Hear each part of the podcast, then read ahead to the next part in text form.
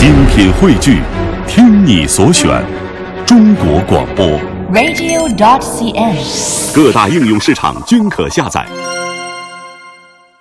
品读中华人物，启迪智慧人生。大家好，我是郑博。大家好，我是军阳，欢迎各位锁定中央人民广播电台香港之声数码广播三十二台的《中华人物》。今天呢，我们将走进的是一位京剧舞台上的大家，他的唱腔至今还吸引着众多香港的戏迷朋友。这位京剧大师就是老生行当的代表性人物之一，京剧四大须生之首，民国时期京剧三大家之一扶风社的招牌人物。马派的开山鼻祖马连良先生，早在一九四八年的上半年，那时正值淮海战役的前夕，马连良在上海养病，由于京沪铁路中断，有家难回。中国大戏院的经理孙兰亭是马连良的结拜兄弟，又是多年的业务伙伴，为人厚道，常来陪他散散心。建议呢，这二人同去香港去散心。在一九四八年的十一月初，马连良、孙兰亭抵达了香港，大家一致要求马连良在香港来演上几出，并且保证鼎力支持。一九四八年十二月的二十号到二十四号，马连良等人连演了五个晚上，演出的剧目包括《龙凤呈祥》《玉堂春》《龙梅镇》《打渔杀家》《三娘教子》这些经典的唱段。五天当中，场内的氛围非常的热烈，喝彩不断，这也使得马连良的心情啊异常的兴奋。一九五二年的初春，马连良终于回到了阔别将近五年的故乡北京城，以中南联谊京剧团的名义，在长安戏院首演了马派名剧《苏武牧羊》，来表达思念家乡父老的游子之心。八月，他重整旗鼓，组建了马连良京剧团，并且由此开始了生命当中新一轮的艺术征程。马连良是与梅兰芳齐名的二十世纪最具影响力的京剧大师之一，有着“四大须生之首”的称号。他改革传统老生唱腔，兼蓄各派艺术之长，创立了马派艺术，是我国京剧史上里程碑式的代表人物。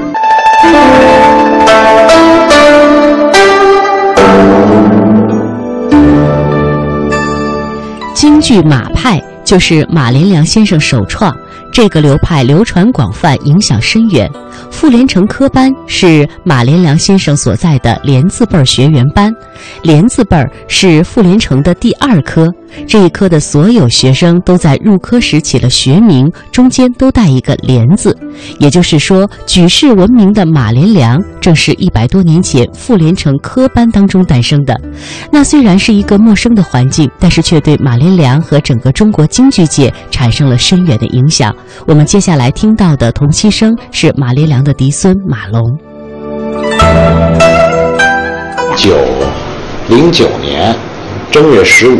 在北京广德楼，他的父亲马希元带着他见的叶春善社长，当时叫喜连成科班。叶春善社长就说：“哎，这小孩不错，让他先学武小生吧。啊，呃，由这个如来清先生给他开的蒙，啊，这个学的是石秀探庄，啊，在这个科班一学学了就七八年的时间。嗯，一九一五年以前，马先生没有担任过主演的角色。”马连良之所以在后来取得这么大的声望，这和他的家庭出身以及他当时生活的这种环境和背景是有着密切联系的。接下来我们听到的这段音频呢，是由著名的表演艺术家杨立新，他由他所演播的，呃，马连良的成长的背景以及当时社会的一些情况，我们来听一下。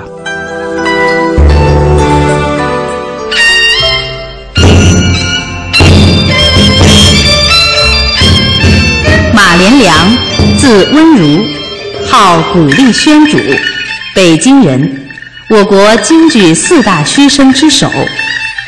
自十六岁主演《借东风》，到六十六岁辞世，享誉半个世纪，盛名不衰，直到今天。他是中国戏曲史上里程碑式的人物，是一代京剧大师之一。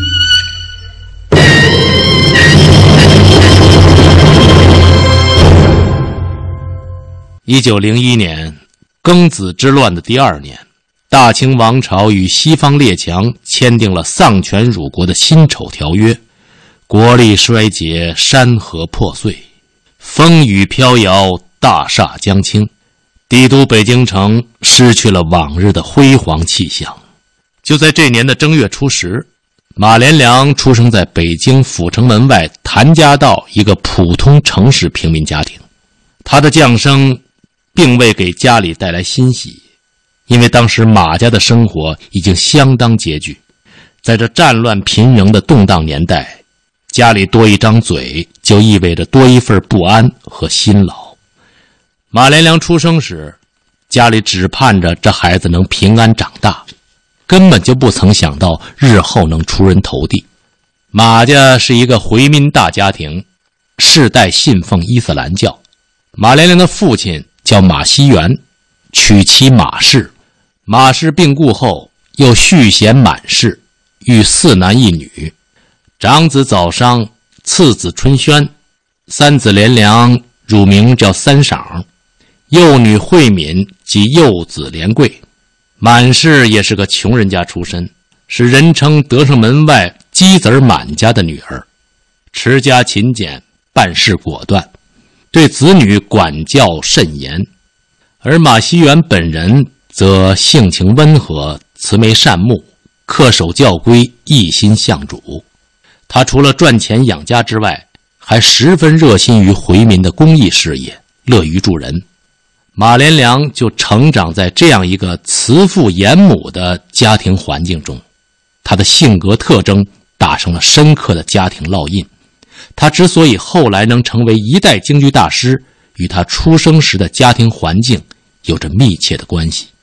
早在清咸丰年间，马连良的祖父就定居北京，当时京城居住的回民人口才五六万人。属典型的少数民族。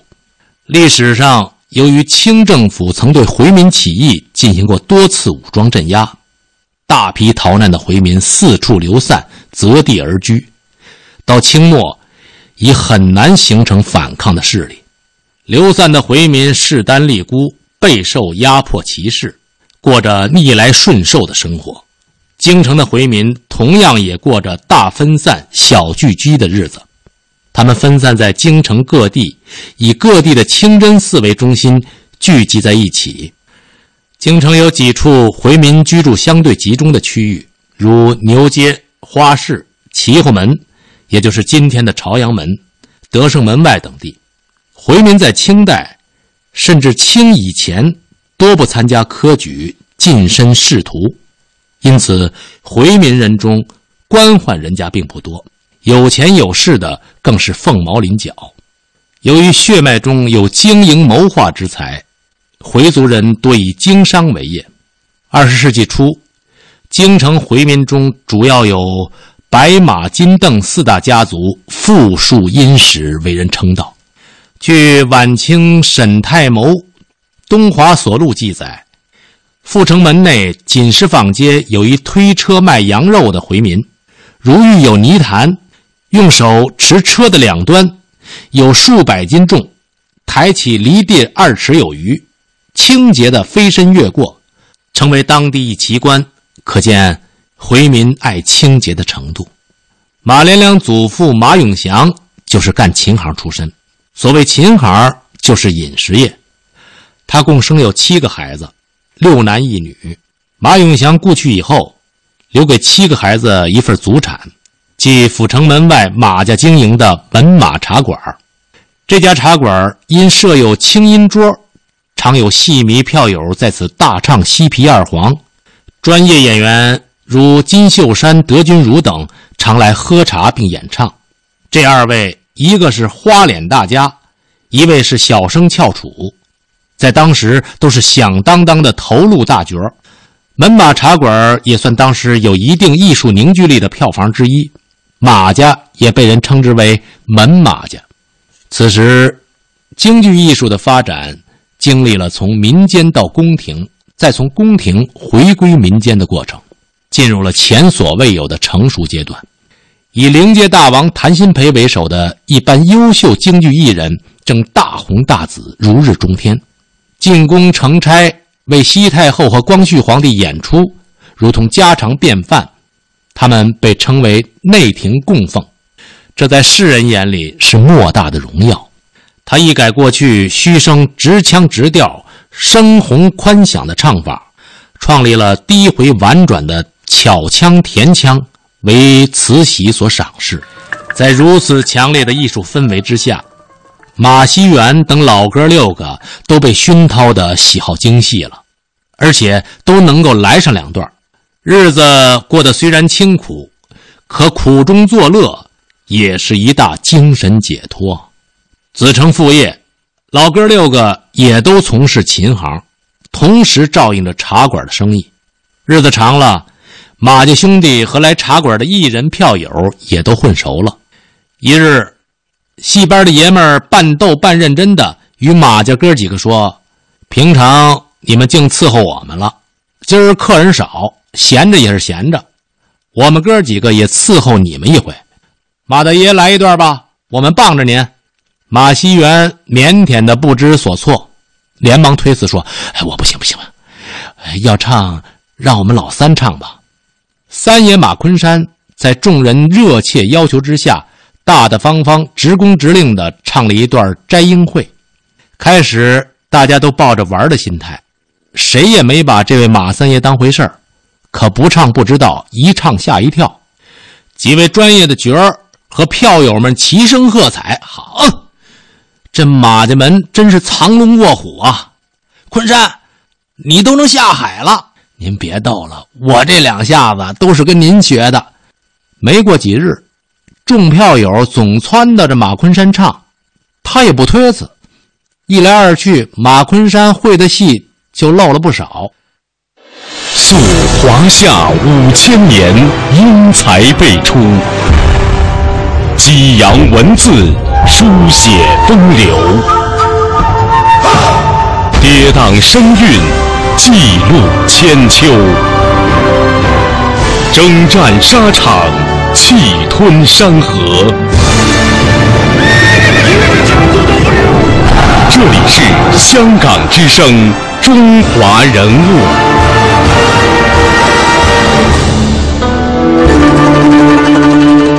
受家庭的熏陶。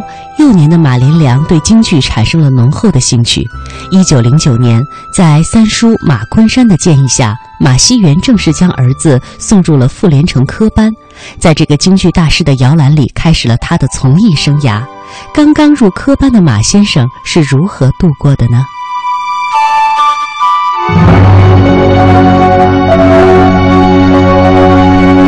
旧时的科班实行管吃管住、边学边演。同时又打又骂的独特方式，一个八九岁的孩子，每天六点上课，压腿下腰，练功吊嗓，晚上十点就寝，循环往复，加上挨打受骂，如同家常便饭。这样的日子要持续七到八年，形同炼狱。进科班八年呐，人都管这叫进大狱。就监狱的狱，不准出来。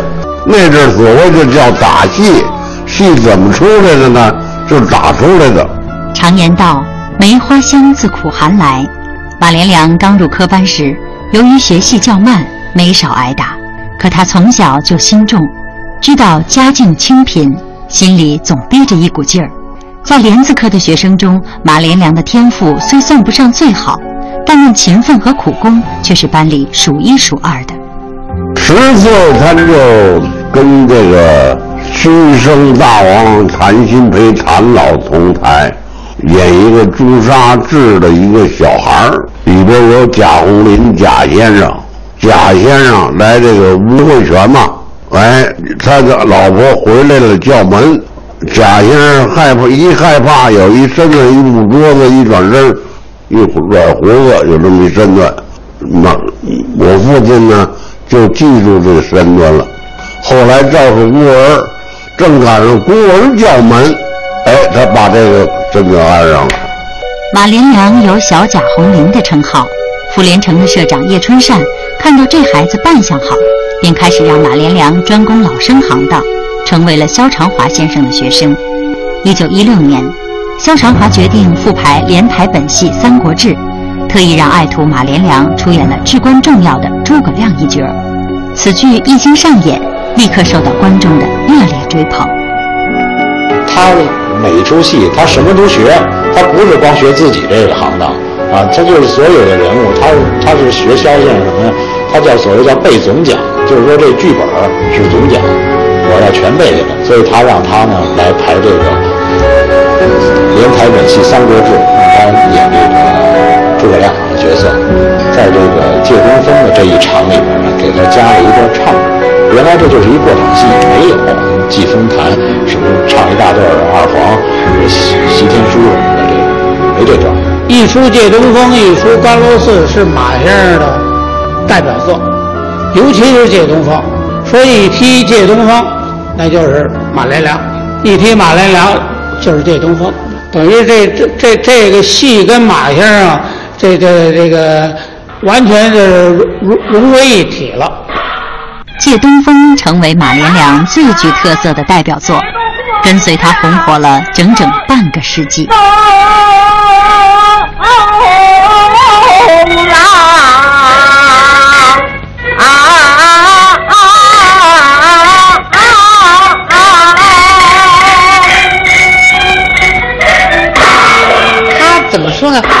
不是用大声的唱、大声的嚷来博得这种廉价的掌声，他不是，他就一下就把观众的心领到这个人物身上去了，所以这就是艺术家的魅力。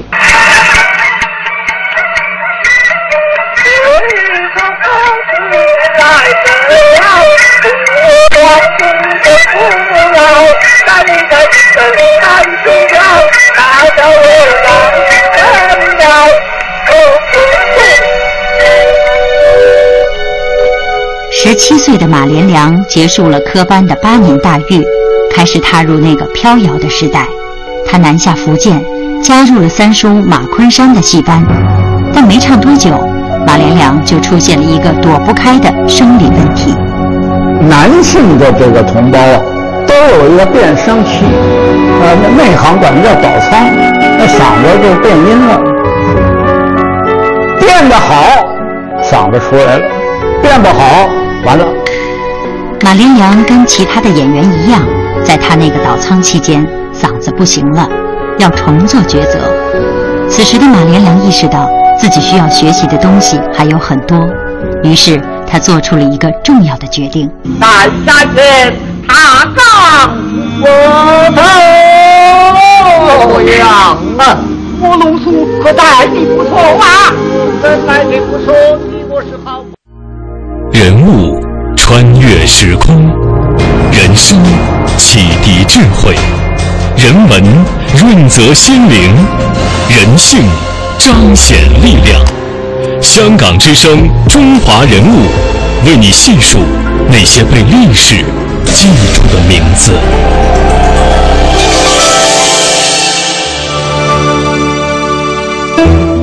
十七岁的马连良在经历着不可避免的变声期的时候，又做出了怎样的一个选择呢？难道他要离开梨园行，重新去寻找别的营生吗？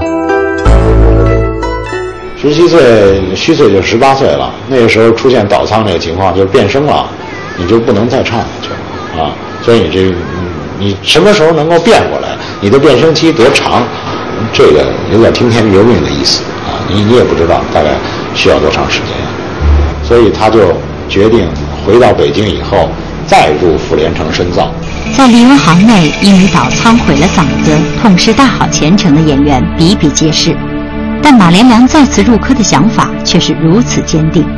叶春善叶先生呢，听着非常高兴，说有我傅连城出科出去的，没有回来的，也就是你头一个要求第二次再做科。我同意你回来。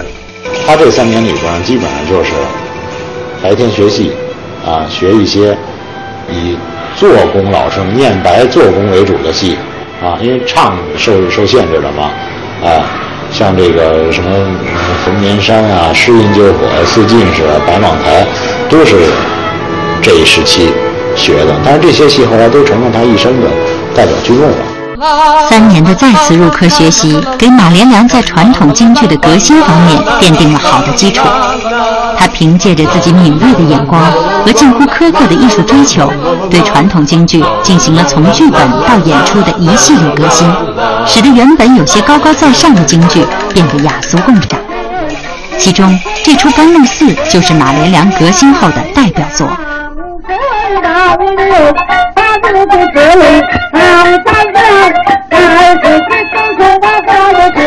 刘备，夸关公，啊，再夸张飞，夸赵云，夸诸葛亮，就愣把这一出戏啊，原来是一个可以说是不起眼的这么一个角色，能把这出戏变成以乔轩为主，形成马先生独特的、独特风格的。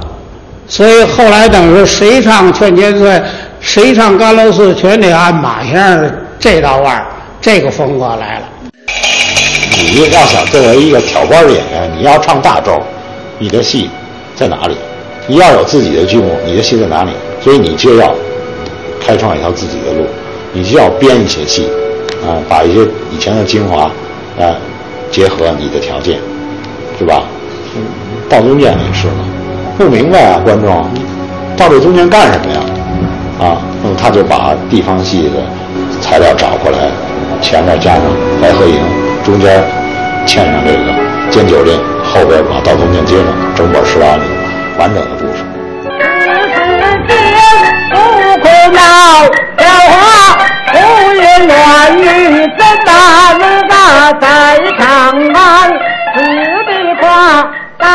怀鹤营这出戏还没排出来呢，可马先生已经把这唱腔啊设计好了，都灌了唱片了。就这此时间不可闹笑话这段流水啊，等于说外头唱片都卖了，观众已经非常熟悉这段这段流水板了。等马先生一贴出十老安流泪，观众一进场一听，哎呦，赶上这段就是就是这出戏的。所以说马先生这个他的这个这个头脑啊。特别的这个呃聪明。经过三年的回炉深造，一九二一年底，马连良技艺大进，能戏极多。一九二二年春天，上海艺舞台来北京约角儿，他们看上了初露锋芒的马连良，想请他去唱上一气。在京剧行内素有“北京响名，上海挣钱”之说，在上海唱红了，才算名利双收，真正的红了。也是在这段时期。另外一个多年来困扰他的问题，也在此时有了眉目。经过长达十年左右的倒仓，马连良的嗓音终于开始恢复。从一九二五年开始，逐渐逐渐，他嗓子就出来了。二五二六到二八年的时候，他已经这嗓子就出来了。二九年是高峰，那个马先生一生呢。他对于这个民国十八年呢，就是二九年，他这个嗓音恢复，在他来说，那真是一个很重要的转折点。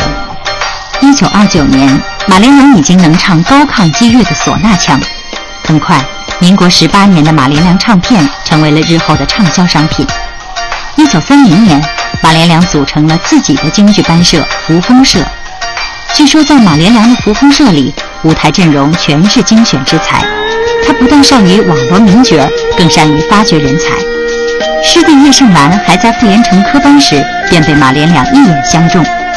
杨导中改行操琴，张君秋崭露头角，袁世海浮出水面，都加入了他的扶风社。就是扶风社阶段呢，可以开始吧，到这个三四十年代，就是你可以，你看他的艺术轨迹是一条上升的斜线。就是一直在处于上升期吧。在如此星光灿烂的扶风社担任头牌，马连良自己的表演当然也是极其精致和考究的。他不仅唱腔动听传神，而且做戏潇洒，表演入微。拍他的剧照没有废片，张张漂亮。咱们就从马先生阴阳相出来看，谁像他出的那么新鲜，那么光彩？四射，从一上场，从扮相、说话、念白的时候，都听得清清楚楚。说唱，一唱，这次唱特别顺。我们特别清楚《战龙寺》的时候，简直行云流水，所以不但让人折服，完全被他的唱吸引了过去。尽管我们学完了，唱的也不像他，自己也觉得很满意，这就是他的艺术魅力。